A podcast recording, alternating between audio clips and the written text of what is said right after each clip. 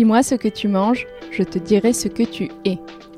Telle est la promesse de Patate, le podcast dans lequel je convie chaque semaine une personnalité à dévoiler les dessous de son alimentation, de ses recettes d'enfance à ses petits plaisirs coupables. Que mon invité soit chef, artiste, entrepreneur ou encore sportif, qu'il ou elle se nourrisse d'amour et d'eau fraîche, ou de plats en sauce et de grands crus, nous découvrirons ensemble comment l'alimentation affecte son quotidien, son bien-être et son identité. En bref, de quoi aiguiser votre appétit. Mon but C'est qu'à la fin de chaque épisode, vous puissiez repartir avec un éclairage nouveau sur mon invité et des réflexions à tirer sur votre propre alimentation. Et moi, c'est Alice Tuyette. Vous pouvez en savoir plus sur mon Instagram at Alice Tuyette, Alice T-U-Y-E-T, tout attaché. Bienvenue à vous tous sur le douzième épisode de la deuxième saison de Patate. Je vous emmène aujourd'hui avec moi chez Brest Café, plus précisément celui du carrefour de l'Odéon, pour aller à la rencontre de Sergei Dudko. Son nom ne vous dit rien C'est bien normal. Sergei est le directeur général de Brest Café, en bref, un homme de l'ombre qui ne fait pas les gros titres dans les guides gastronomiques. Brest Café, c'est l'institution bretonne de la crêpe et de la galette. Brest Café, c'est aujourd'hui une dizaine d'adresses en France et tout autant au Japon. Autant vous dire que c'est un chemin phénoménal qui a été parcouru depuis l'ouverture de la première crêperie en 1996 au Japon. Chef d'orchestre de ce projet gargantuesque, on retrouve Bertrand Larcher, chef breton, qui navigue constamment entre les terres nippones et la France. Sergueï a rejoint le groupe Brest Café en 2017 afin d'en assurer le développement en France et à l'étranger, aux côtés du fameux Bertrand Larcher. Comment se retrouve-t-on dans cette position après s'être formé dans la finance. Sergueï nous raconte tout de son parcours pour le moins atypique. D'abord étudiant à Dauphine, il travaille ensuite à Paris au sein du groupe TF1, avant de s'envoler pour New York, où il lance des restaurants avec son frère aîné. Quelques années plus tard, la France lui manque, il revient pour diriger le groupe Brest Café. Si les profils hybrides, les reconversions et les parcours sinueux vous intéressent, vous serez donc servi aujourd'hui avec ce mi-restaurateur mi-financier, comme il aime le dire, qui est profondément amoureux de son métier. Sergueï partage également avec nous les dessous de Brest Café, son développement et le choix d'un modèle sans franchise. Brest Café est aussi intrinsèquement lié à l'histoire d'un autre homme qui croit dans ce projet et au rayonnement de sa culture bretonne, François Pinault. Oui, oui, vous avez bien entendu. François Pinault, le fondateur du groupe de luxe PPR, actuel Kering, est par ailleurs aussi investisseur dans Brest Café. Sergueï nous raconte cet investissement hors du commun. Nous avons enfin parlé de prix de la crêpe et d'accessibilité du produit. En outre, puisque nous sommes bel et bien sur patate, Sergueï se confie sur ses péchés mignons, comme la crêpe au chocolat Valrona, ses amis restaurateurs et son rapport au stress dans un métier qui bouge beaucoup. Enfin, et c'est une première sur l'émission, il sera même question d'annonce de mariage alors que la future mariée n'est pas au courant. Vous découvrirez tout cela au cours de cet épisode. Je radote, mais si vous avez passé un bon moment en écoutant l'épisode, je vous remercie du fond du cœur de me le dire avec un commentaire et un avis 5 étoiles sur Apple Podcast. Ça m'aide considérablement. Et si vous n'êtes pas branché à Apple, pas de problème, vous pouvez aussi m'aider en parlant du podcast autour de vous. Je laisse maintenant place à ma conversation avec Sergueï Dudko. Excellente écoute et félicitations aux futurs mariés. Bonjour Sergueï. Bonjour. Je vous remercie de votre présence au micro de Patate. Commençons comme je commence toujours. Avez-vous la patate aujourd'hui? Grosse patate, grosse patate, très optimiste. On est quoi à trois semaines du déconfinement là quand on se parle? Quatre semaines peut-être? Oui, e, exactement. Euh, il y a eu des périodes, euh, enfin des périodes, des, quelques jours euh, plutôt down où, où c'est vrai que c'était un peu difficile de s'imaginer, de se projeter après, après toute cette période difficile. Mais là, depuis quelques jours, à mon avis tous les signaux sont au vert, euh, ça va repartir, euh, tout. J'imagine que, que le plus dur est derrière nous et, euh, on s'attend à pouvoir bosser normalement dans les prochains jours. Écoutez, je suis ravie de l'entendre et en tant que cliente, je, suis, je me réjouis aussi de pouvoir enfin retourner dans les restaurants. l'objectif de cet entretien, c'est d'en apprendre plus sur vous, sur votre personnalité au travers de votre rapport à la nourriture. Ce sera d'autant plus amusant que vous êtes un homme de l'ombre.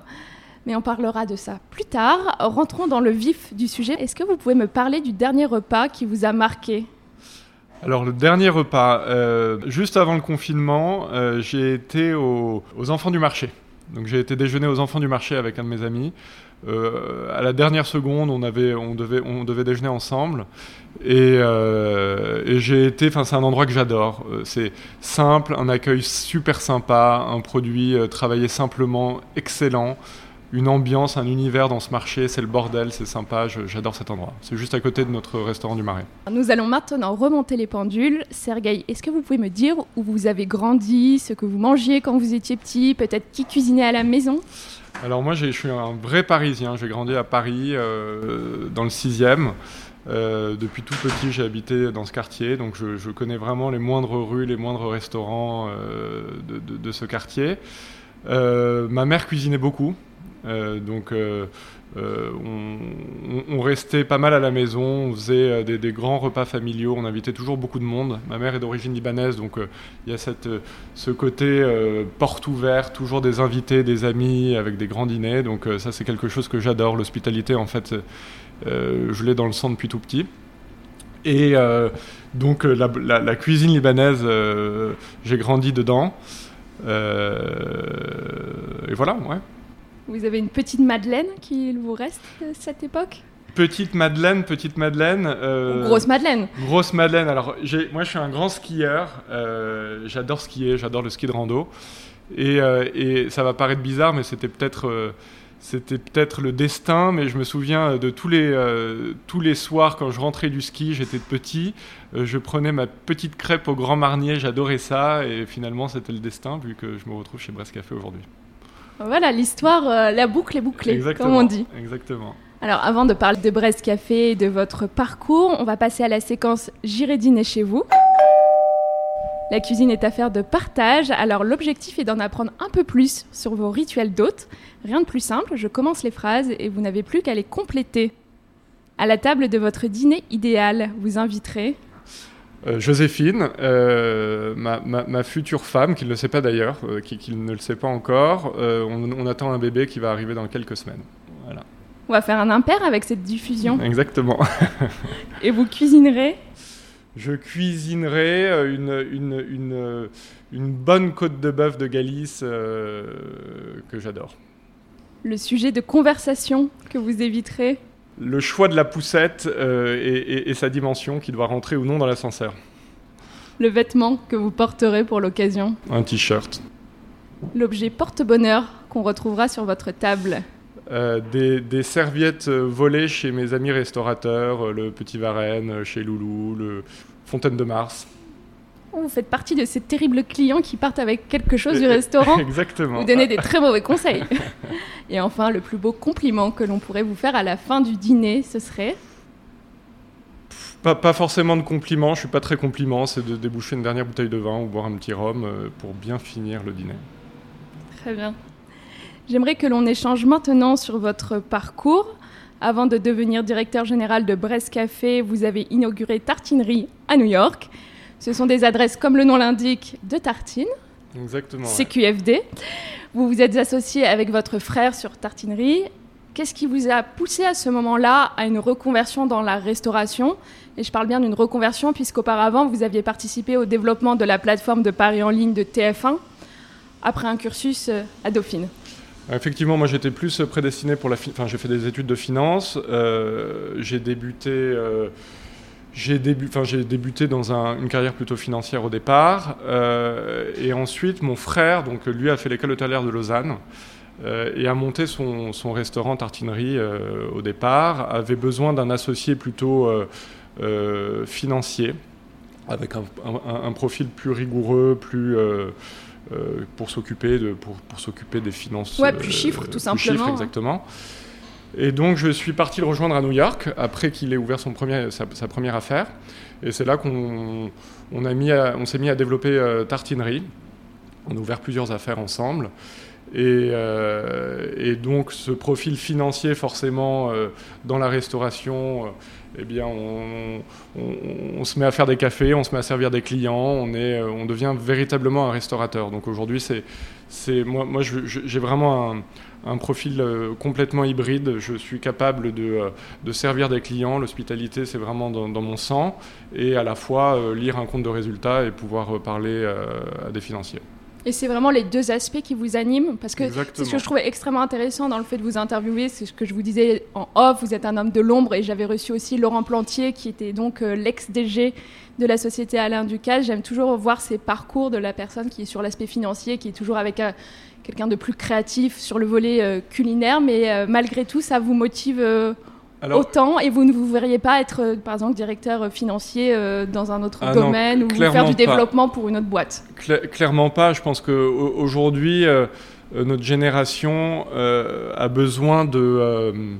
d'un vrai retour au produit, un vrai contact avec son client et d'avoir un métier beaucoup plus concret. Donc euh, les dimensions, les hautes sphères de la finance, euh, je pense que euh, ça ne me convenait pas tout à fait, bien que je, je, comprends cet univers. Et donc là, vraiment, je réunis les deux choses que je pense savoir bien faire.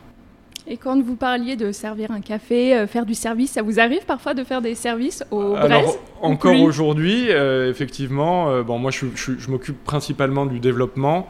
donc, on, essaye de mettre en place des équipes et, avec Grégoire Mignot, qui est notre directeur des opérations. Euh, et, on cherche de nouvelles affaires, mais ce qui est vrai, c'est que euh, un rush est très rapidement arrivé, surtout dans des périodes comme en ce moment après le déconfinement, avec euh, ces problématiques de terrasse et de mauvaise météo, on doit restreindre au maximum les équipes et, les adapter très vite, donc ils ont souvent besoin d'un petit coup de main. Et vous maîtrisez ou pas l'art de la galette et de la crêpe euh, Maître crépier, vous, vous l'êtes euh, J'ai fait une formation euh, avec, avec Bertrand Larcher, donc le fondateur de Brest Café, à, l'atelier de la crêpe, donc son école qu'il a, montée à Saint-Malo. Je maîtrise très rapidement, mais je, je, je, je, sais faire une beurre sucre. Vaut mieux que vous soyez au service que derrière les exactement, fourneaux. Exactement. Et cher Sergei, j'aimerais savoir tout simplement comment vous vous êtes retrouvé à la direction générale de Brest Café après cette expérience à New York qui a duré quoi Trois ans? Cinq ans. J'ai passé cinq ans à New York, euh, avec mon frère. Donc j'étais euh, été, euh, ça a été une expérience fantastique pour moi, donc de, vivre à New York et de développer cette affaire avec mon frère, c'était génial. Mais j'étais toujours un petit peu derrière lui en fait, et, on est venu me chercher justement à travers un ami, car car ils étaient, enfin lui était au courant que je voulais rentrer en France et euh, a tout de suite vu en moi le profil qu'il recherchait, donc ce mi-restaurateur, mi-financier, qui correspondait tout à fait à, à, la personne euh, recherchée pour, pour, porter le projet Brest Café. Mais sinon, vous ne connaissiez pas euh, Bertrand Larcher auparavant pas ou tout, les investisseurs dont on parlera aussi peut-être plus tard Je n'avais jamais rencontré Bertrand. Enfin, il est venu me voir à New York. On a passé un, un, repas euh, arrosé euh, dans, un, dans un restaurant euh, que j'adore d'ailleurs, Estella à New York. Ah oui, plutôt sympa. Ouais, plutôt sympa. Et, puis on s'est tout, de suite super bien entendu. Mais je le connaissais pas, non, Bertrand. Puis une bonne, une bonne bouteille ou plusieurs, un excellent repas, un bel endroit, ça aide toujours aussi, j'imagine, la discussion. Exactement. Est-ce que vous avez une affinité particulière avec le terroir breton ou pas Au-delà de la crêpe que vous mangiez euh, Pas particulièrement. non. Alors je, connaissais peu, euh, peu la Bretagne. Euh, j'ai une, une, amie proche, Apollonia Poilane, chez qui j'allais depuis tout petit en, Bretagne, à côté de Cancale. Et donc j'allais chez elle assez régulièrement. Donc c'était c'était un petit peu ma, ma découverte de la Bretagne à l'époque. Et finalement, c'est c'était tout proche de, à Cancale, à Saint-Malo, des affaires de Bertrand euh, qu'il avait euh, montées depuis plusieurs années. Et c'est une région euh, qui vous a séduit, ah, que vous avez appris à connaître plus tardivement, mais Exactement. qui vous a plu? C'est une région très très brute que j'adore, qui n'est absolument pas superficielle, où à la fois le, le, terroir, la météo, les gens, tout est vrai et tout est brut. Et j'adore ça. J'ai une question un peu plus spécifique sur Brest Café. Est-ce qu'il n'y a pas quelque chose de, presque contre nature d'amener la crêpe, qui est un produit finalement simple, euh, presque paysan, pas cher, euh, très ménager aussi, dans un univers plus proche du bistronomique, avec les prix évidemment qui, vont avec? Je ne pense pas, bien au contraire. Aujourd'hui, donc nous, on fait des bonnes crêpes, des bonnes galettes avec d'excellents produits. On essaye vraiment de prendre des produits bio sourcés chez des producteurs, des artisans qu'on connaît, qu'on cherche à promouvoir. Et, en fait, beaucoup de gens le font très mal. Euh, je pense que euh, pour nous, la crêperie, c'est euh, assimilé à un, même pas forcément un repas, mais c'est un encas avant un ciné ou avant. ou très tôt le matin. Ou très, ou très tôt le matin. Et c'est souvent très mal fait. C'est souvent très mal fait. Donc nous, ce qu'on cherche à faire, c'est peu de transformation, mais en le faisant très bien. Donc on forme énormément nos équipes, nos équipes de cuisine, et, finalement on arrive à faire un produit très simple, euh, bon, euh, qui est effectivement euh, on se positionne certainement un petit peu avec des prix un petit peu plus élevés que d'autres crêperies, mais, mais pour moi c'est tout à fait justifié et justifié justement dans, dans les équipes qui nous accompagnent et, leur qualité et leur savoir-faire. Leur savoir Peut-être pour situer les choses pour les auditeurs, une complète, c'est combien chez Brest Café? 10,80, donc finalement c'est pas beaucoup plus cher qu'ailleurs. Euh, au contraire, mais euh, la complète euh, est, accompagnée d'un œuf biologique, d'un jambon artisanal de Bretagne. donc, vrai bon produit et vraiment très bien exécuté. exécuté. Brest Café, c'est une dizaine de restaurants en France et tout autant au Japon aujourd'hui. François Pinault a investi dans le groupe, je parlais des investisseurs tout à l'heure, et soutient sa croissance naturellement. Comment est-ce que vous, qui êtes en charge du développement, vous comptez maîtriser euh, et garder une balance entre le développement, les ouvertures pour aller assez vite, mais tout en gardant justement une certaine maîtrise et un certain contrôle? Et je trouve aussi la problématique d'autant plus intéressante qu'on est en plein euh, contexte euh, coronavirus ou, post-coronavirus. Et ça ébranle les grands groupes. On le voit euh, surtout peut-être encore davantage dans le monde anglo-saxon. Il y a des groupes qui se cassent la gueule. Euh, d'autres groupes ont vraiment envie de se resserrer, de se recentrer. On a entendu euh, David Chang il n'y a pas longtemps encore qui euh, parlait de, fermer des établissements pour vraiment rester sur quelques adresses. Vous voyez les choses comment pour Brest Café? Alors nous, nous on a, en fait, on a beaucoup de chance. Brest Café, en fait, le, projet Brest Café, c'est aujourd'hui la rencontre entre effectivement François Pinault et Bertrand Larcher qui veulent promouvoir la gastronomie bretonne. la logique financière, finalement, est secondaire. Donc ce qu'on cherche à faire, c'est à essayer d'ouvrir des restaurants euh, et de faire un bon produit euh, et de bien accueillir nos clients. Finalement, aujourd'hui, avec, enfin, à la fin de votre question, vous parliez du, euh, du, Covid. Je pense que notre produit est tout à fait, répond tout à fait à une période de crise. C'est un produit simple, euh, à un prix tout à fait raisonnable. Et, euh, et moi, j'ai absolument pas peur pour, pour, pour Brest Café en l'occurrence. Bien au contraire. On, on, va pouvoir avoir accès à des emplacements qui étaient euh, assez. qui n'étaient pas disponibles sur le marché.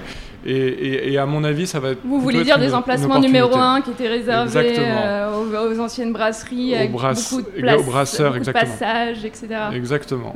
Qui étaient complètement bouclés, euh, euh, dont, euh, dont oui, on n'en avait pas accès. Ouais, très bien. Ça veut dire qu'en fait, vous n'allez pas revoir votre développement pour, ah les prochaines, pour, les prochaines années. Voilà, parce que c'était une question même hors Covid. Comment est-ce que vous gardez cette balance entre grandir et en même temps garder un certain contrôle pour la qualité, tout simplement, aussi du produit? Euh, comme je vous le disais, le, développement de Brest Café, c'est la qualité avant tout. Euh, donc on avait, on avait le choix entre euh, décider de se développer vraiment en propre, c'est-à-dire maîtriser à 100% notre développement. On avait le choix de la franchise, mais aujourd'hui vraiment, on veut maîtriser notre produit et maîtriser notre savoir-faire. Donc aujourd'hui, toutes nos ouvertures, on s'en occupe en interne, justement pour garder cette qualité. on va limiter nos ouvertures, on va essayer de faire ça au mieux. On pense aujourd'hui s'installer dans des grandes villes comme Lyon, euh, éventuellement Bordeaux, on réfléchit également à la Suisse, euh, mais tout, euh, tout va se faire en, interne et en propre. Très bien. Et vous n'avez pas parlé de New York, mais moi j'avais cru lire dans quelques papiers qu'il y avait peut-être une ouverture en 2020 à l'époque. Vous voyez, j'ai bien creusé. J'imagine que bon, ça c'est plus d'actualité. Alors New York, on y réfléchit encore. Euh, c'est un, très gros projet en fait de s'installer à New York. Euh, aller dans un nouveau continent euh, si éloigné, c'est pour y aller avec, avec pour projet d'ouvrir une un seul restaurant. Euh, je pense, financièrement euh, n'a pas d'intérêt. Donc euh, c'est un projet, auquel, un projet auquel on réfléchit et qui est toujours d'actualité, mais effectivement qui est certainement un petit peu repoussé. Et vous pensez que le public new-yorkais aurait une certaine appétence, ah, envie pour ce produit? Clairement, parce que je pense que la crêpe et la galette aujourd'hui, c'est un, produit euh, euh, dans l'air du temps. les, gens font attention à ce qu'ils mangent. Le sarrasin aujourd'hui est un produit très sain, très bon, euh, qui répond à vraiment toute la problématique, notamment des New-Yorkais qui sont très très à cheval sur le gluten-free, etc. Oui, c'est sûr. Il est meilleur presque la bonne vieille farine toute blanche. exactement. Peut-être c'est aussi des questions sur votre rapport plus intime à l'alimentation. Alors, cher Sergei, si les assiettes que vous consommez régulièrement pouvaient parler, si elles avaient cette capacité, que diraient-elles de vous? Bah alors justement de manger peut-être un peu plus sain, euh, j'allais dire euh, d'ajouter un peu plus de sarrasin, mais c'est mon quotidien, euh, matin, midi et soir, mais peut-être un peu moins de viande et, et, de manger un peu plus sainement. Vous mangez combien de crêpes slash galettes par semaine? Je pense, je pense tous les jours. Euh, tous les jours, au moins une crêpe ou une galette. Parce que vous faites tout simplement le tour des établissements et euh, vous vous retrouvez euh, comme ça, en fait, dans la position de consommateur. Ça vous permet aussi de voir ce qui se passe et de vraiment vivre l'expérience. C'est dans bah, cette optique-là? Tout à fait, oui. je fais le, tour des affaires. J'essaye, j'essaye d'être présent auprès des équipes, présent auprès, auprès des équipes de, de, salle et de cuisine. Et ça passe avant tout par, par une galette ou une crêpe. Et le reste du temps, vous cuisinez un peu à la maison? Je cuisine, je cuisine. Les euh, tâches sont-elles partagées ou c'est plutôt, Joséphine? Non, c'est plutôt moi, c'est plutôt moi qui cuisine à la maison. Ah, du coup, quand on parlait tout à l'heure de faire la côte de bœuf, c'était bien, c'était assez réaliste. C'est vous qui l'auriez faite de toute façon. c'est clairement moi qui fais. Et vous aimez cuisiner quel genre de plat? Vous aimez cuisiner quoi? Alors, euh, je fais un peu de tout, euh, mais, mais j'adore les recettes simples. Je, je n'aime pas trop tout ce qui est euh, trop euh, réfléchi, pensé à suivre une, recette millimétrée. Je préfère m'amuser à faire de la cuisine et euh, à faire de la cuisine plutôt spontanée. Cher Sergei, on le disait auparavant, vous avez habité 5 ans à New York. Est-ce que vos habitudes alimentaires ont-elles été affectées par, ce, par cette expatriation? Alors, c'est plutôt euh, les, verres entre potes. Euh, à, New York, c'était assez, euh, assez particulier. le côté café, brasserie, se retrouver en fin de journée pour, pour boire un, un, verre avec des amis n'existe pas forcément. et c'est plutôt ce côté social qui, qui me manquait beaucoup à New York que j'ai retrouvé en revenant à Paris. Et vous n'avez pas mangé un peu plus sain, un peu plus healthy à New York? Si, sûrement, effectivement. On, on, est plus à l'écoute de je pense que les, les, modes sont plus marqués à New York. Euh, et, euh, et, finalement, euh, au, fil des ouvertures, des nouvelles ouvertures, des nouveaux restaurants qui ouvrent, qui, ouvrent très fréquemment, et donc le LC étant très à la mode, peut-être que je mangeais un peu plus LC. Ouais. Est-ce qu'il y a des aliments que vous vous interdisez ou vous mangez de non, tout Non, je mange, je mange de tout. Je mange de tout. Quand j'étais petit, je détestais les huîtres. Euh, et puis, euh, et puis aujourd'hui, j'adore ça avec un, un, bon verre de, de, de Sancerre. Euh, j'adore ça. Et puis j'étais bien obligé avec la rencontre avec Bertrand. Ce que j'allais vous dire, ça aurait été compliqué autrement. Exactement, exactement. Et alors, pas de dégoût alimentaire aujourd'hui? Absolument pas, non. Et dans la vie, qu'est-ce qui vous dégoûte? Qu'est-ce qui me dégoûte? Moi, je, je, j'aime pas les gens fainéants. Euh, donc, euh, j'adore bouger, j'adore euh, les projets, j'adore voyager.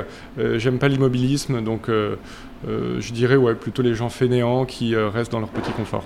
On le sent. Et puis vous allez beaucoup bouger aussi là si vous avez des ouvertures un petit peu à l'étranger, même si c'est pas aussi loin que New York et, Alors, oui, ailleurs en France. On, a, on, a, des ouvertures, on a plein d'ouvertures en préparation. On, va ouvrir, euh, je pense, un dernier restaurant à Paris, aux Abbesses. Euh, qui Ça fera combien en tout à Paris? Combien d'adresses en tout avec les Abbesses Le cinquième restaurant à Paris. Euh, et ensuite, on pense très rapidement ouvrir à Lyon. Vous avez déjà des, pistes On a déjà des bonnes pistes et des, et des, lieux, oui, même, des lieux. Et revenons un petit peu à votre alimentation. Vous passez une mauvaise journée, vous avez un petit coup de blues, vous manquez d'énergie, bref, ce n'est pas la meilleure journée. Qu'est-ce qu'on retrouve dans vos assiettes? Alors, euh, du chocolat. J'adore le chocolat. J'adore le chocolat Valrhona. Quand j'ai un petit coup de blues, une, crêpe au chocolat Valrhona euh, ici à, 16h et tout de suite c'est de l'énergie et, et, l'optimisme qui revient. en plus on parlait de Lyon, alors Valrhona c'est bien, on est dans la continuité. Et cher Sergei, qu'est-ce qui vous donne le plus d'énergie en dehors de la nourriture? Parce qu'évidemment, la nourriture, c'est littéralement notre premier carburant, mais on en a d'autres. Alors moi j'adore, euh, je suis pas un très grand sportif, mais j'adore euh, le ski de randonnée. Je pars euh, une fois par an avec mon frère et, des amis faire faire 4, 5, enfin une petite semaine de ski de randonnée. On se perd complètement dans les Alpes, on, dort dans des refuges et ça me permet de de ne plus penser au boulot, de ne plus penser à rien, d'être seul avec la nature, plus personne autour de soi. Et ça, ça me rebooste pour, tout, euh, pour tout le reste de l'année. Donc euh, c'est mon... Vous repartez pour la saison ensuite. Et vous êtes stressé justement dans votre euh, travail? Je pense que je suis quelqu'un de particulièrement stressé. Mais, mais je suis très optimiste, comme je le disais, et je pense que bien s'entourer permet d'avancer et diminuer son stress. Avant de passer aux questions en rafale, j'aurais voulu savoir s'il ne vous restait qu'une journée à vivre, de quoi serait composé votre dernier repas. Vous pouvez vous lâcher entrée, plat, dessert, alcool ou simplement, euh, simplement un plat unique hein, si vous êtes un peu plus euh, frugal ou modeste pour ce dernier repas. Alors moi je suis un, grand grand amateur de, cuisine japonaise. Euh, et, un point commun en plus avec, avec Bertrand, avec ses origines au Japon exactement. Et il y a un restaurant à Paris que j'adore, qui me transporte, qui me fait voyager à chaque fois, c'est Jin, euh, ce, comptoir euh, à sushi, où euh, clairement ce qu'on a dans l'assiette est exceptionnel et le cadre nous transporte clairement. On, passe deux heures là-bas et on passe un moment magique je pense que ce serait mon dernier repas, oui. Et saké ou pas saké alors Saké, saké, accompagnement de saké. J'aime bien découvrir, c'est-à-dire euh, au fil du repas euh, avoir euh, un, accompagnement complètement à l'aveugle et, découvrir. On parle de restaurant, c'est intéressant, vous y allez beaucoup au restaurant, je veux dire dans les restaurants des autres Effectivement, je sors beaucoup. Par plaisir ou euh, c'est aussi pour faire de la veille pour vous, euh, pour avoir l'œil? Clairement par plaisir. J'adore, euh, j'adore, j'adore sortir au restaurant. Je pense que 5 à 6 jours par semaine, je suis, je dîne dehors. c'est un, un, vrai plaisir. Et puis c'est plus que de se nourrir. Je pense que sortir au restaurant, c'est un, c'est de l'échange avec la personne avec qui on, dîne. Euh, euh, c'est un, une vraie expérience, je pense, le, restaurant. L'assiette est importante, euh, le, cadre est important, l'ambiance est importante, la personne avec qui vous dînez est important. Je pense que non, pour moi, la restauration, c'est vraiment un lifestyle. Transition toute trouvée, manger, ça représente quoi pour vous? Et peut-être y avez-vous déjà répondu bah, au travers de la question précédente. Exactement. manger, enfin manger, pour moi, c'est beaucoup plus que se nourrir. C'est toute une expérience.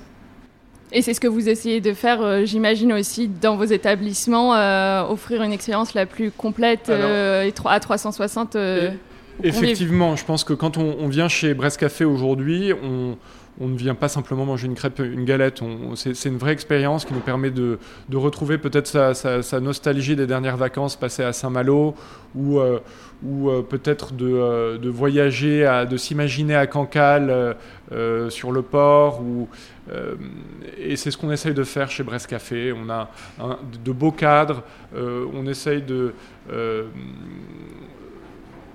Non, toute l'expérience compte. toute l'expérience compte chez nous je le disais, nous approchons de la fin de l'épisode. Êtes-vous prêt pour des questions courtes auxquelles vous devez répondre le plus vite possible? Allons-y. Attention, l'interview patates en rafale avec Sergei Dutko. Sucré ou salé? Salé. Petit déjeuner, déjeuner ou dîner? Dîner. Plate ou gazeuse? Plate. Tartine ou crêpe? Ah, ah, ça c'est un piège. Euh, euh, Joker. Pas plus d'un. Complète ou galette plus originale Plutôt euh, traditionnelle, je dirais complète. Le cidre, doux, brut ou extra brut? Brut tendre. Grâce à Karine, ça c'est notre sommelière euh, à Saint-Malo qui nous permet à chaque fois de découvrir euh, des cidres euh, généralement de Bretagne mais aussi de beaucoup plus loin et, et on arrive à, avoir des, à découvrir sans cesse de nouveaux cidres grâce à elle. Resto du coin ou table étoilée? Resto du coin. Votre assiette, vous êtes du genre à la partager ou plutôt chacun son plat, pas touche? Ah non, le partage, c'est clairement, comme je disais, pour moi, le, pour, pour la- se nourrir, enfin, c'est manger pour moi, c'est une expérience, donc c'est du partage et euh, c'est clairement du partage. Pas si facile avec une crêpe, une galette. Alors c'est clairement, Avec vos rolls Ouais, voilà, je, vous ai- je, je fais du placement de produit en plus pour vous. alors c'est clairement pas facile une galette, mais euh, mais mais nous, euh, Bertrand, grâce à, à tous ces, ces voyages et, ses, et son histoire au Japon, a, a- a pu faire évoluer tout ça et aujourd'hui on a des, des rôles qui sont super bons et qui permettent de vraiment de partager euh, un repas. Un plaisir coupable que vous ne voudriez raconter à personne. Il y a peut-être autre chose que le chocolat pour vous euh, remonter le moral. Non, bah moi c'est ma, c'est ma beurre sucre, ma beurre sucre euh, vers 16h, Vin rouge ou vin blanc? Vin rouge. Le bordier nature aux algues, yuzu ou sarrasin? Classique, toujours euh, toujours nature. Fromage ou dessert? Plutôt dessert, euh, plutôt dessert. Paris, New York ou Saint-Malo? Bah, Alors moi je suis vraiment parisien dans l'âme, j'adore Paris, j'adore cette ville, je, je- je pourrais même rester euh, passer mes vacances à Paris. Odéon ou Batignolles? Odéon. Le cuisinier que vous admirez, ça peut être une toque célèbre ou un proche? Euh, alors moi j'ai un, un ami restaurateur, Jean-Baptiste, qui a des restaurants dans le 7e, euh, qui est à la fois euh, un super accueil, euh, connaît tous ses clients et, et crée lui-même ses recettes au Petit Varennes. C'est un- c'est- c'est quelqu'un que j'admire réellement. Trois ingrédients que vous avez toujours dans votre cuisine. Du beurre bordier, justement. Euh, pour moi, c'est impératif. Une bonne cuisine au beurre, c'est essentiel. Euh, Qu'est-ce que j'ai d'autre? Euh, Toujours, euh, comme je le disais, une, une- une côte de bœuf qui doit traîner quelque part et, et une bouteille de marsanais euh, dans le frigo. Enfin, pas dans le frigo, non, mais une bouteille de marsanais pour, à, à déboucher. Vous passez une soirée entre amis, vous enfilez votre tablier ou vous réservez un resto? Un resto, toujours un, un- un- toujours un, un- d'ailleurs on va souvent dîner chez des amis restaurateurs qui viennent régulièrement euh, aussi chez Brest Café. Vivre pour manger ou manger pour vivre? Vivre pour manger. Je pense que euh, aujourd'hui euh, il faut faire attention, il faut faire attention à ce qu'on mange, surtout dans ces, enfin, le, de par la crise que nous traversons, à mon avis, euh, il va y avoir un vrai retour aux sources, un vrai retour au terroir, un vrai retour à, à- à ce qu'on mange. Et euh, il, va, il va falloir faire attention à ce qu'on mange, attention à où nous sourçons nos produits, attention à tout ça. Et, et clairement, euh, euh, oui, enfin, tout est important. Mais La patate, frites, vapeur, purée, sautée.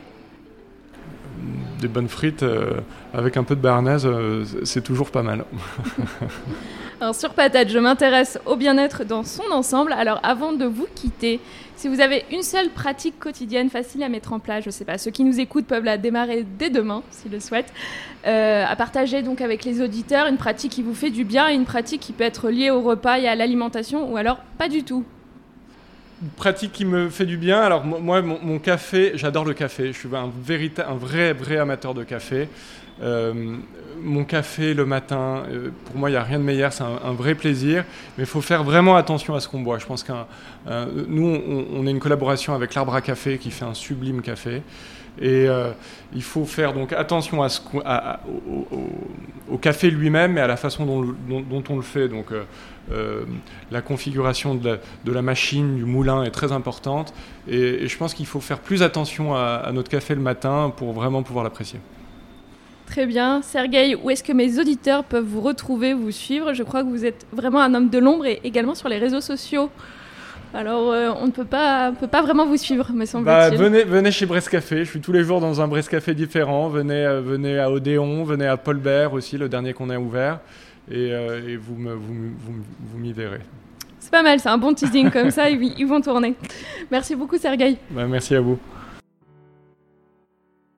Voilà, patate, c'est fini pour aujourd'hui. Je suis heureuse et reconnaissante que vous ayez pris de votre temps pour écouter cette conversation ça veut dire beaucoup pour moi. Si vous avez des questions ou des remarques à partager, n'hésitez pas à m'écrire à alice at ou à réagir sur mon Instagram at alicetuyette. Le mot de la fin? Gardez la patate, régalez-vous et ne lâchez rien. En cuisine comme dans la vie, on peut tous accomplir nos rêves à condition d'honorer nos engagements avec courage, détermination et une sacrée dose de travail. Allez, à très bientôt sur Patate.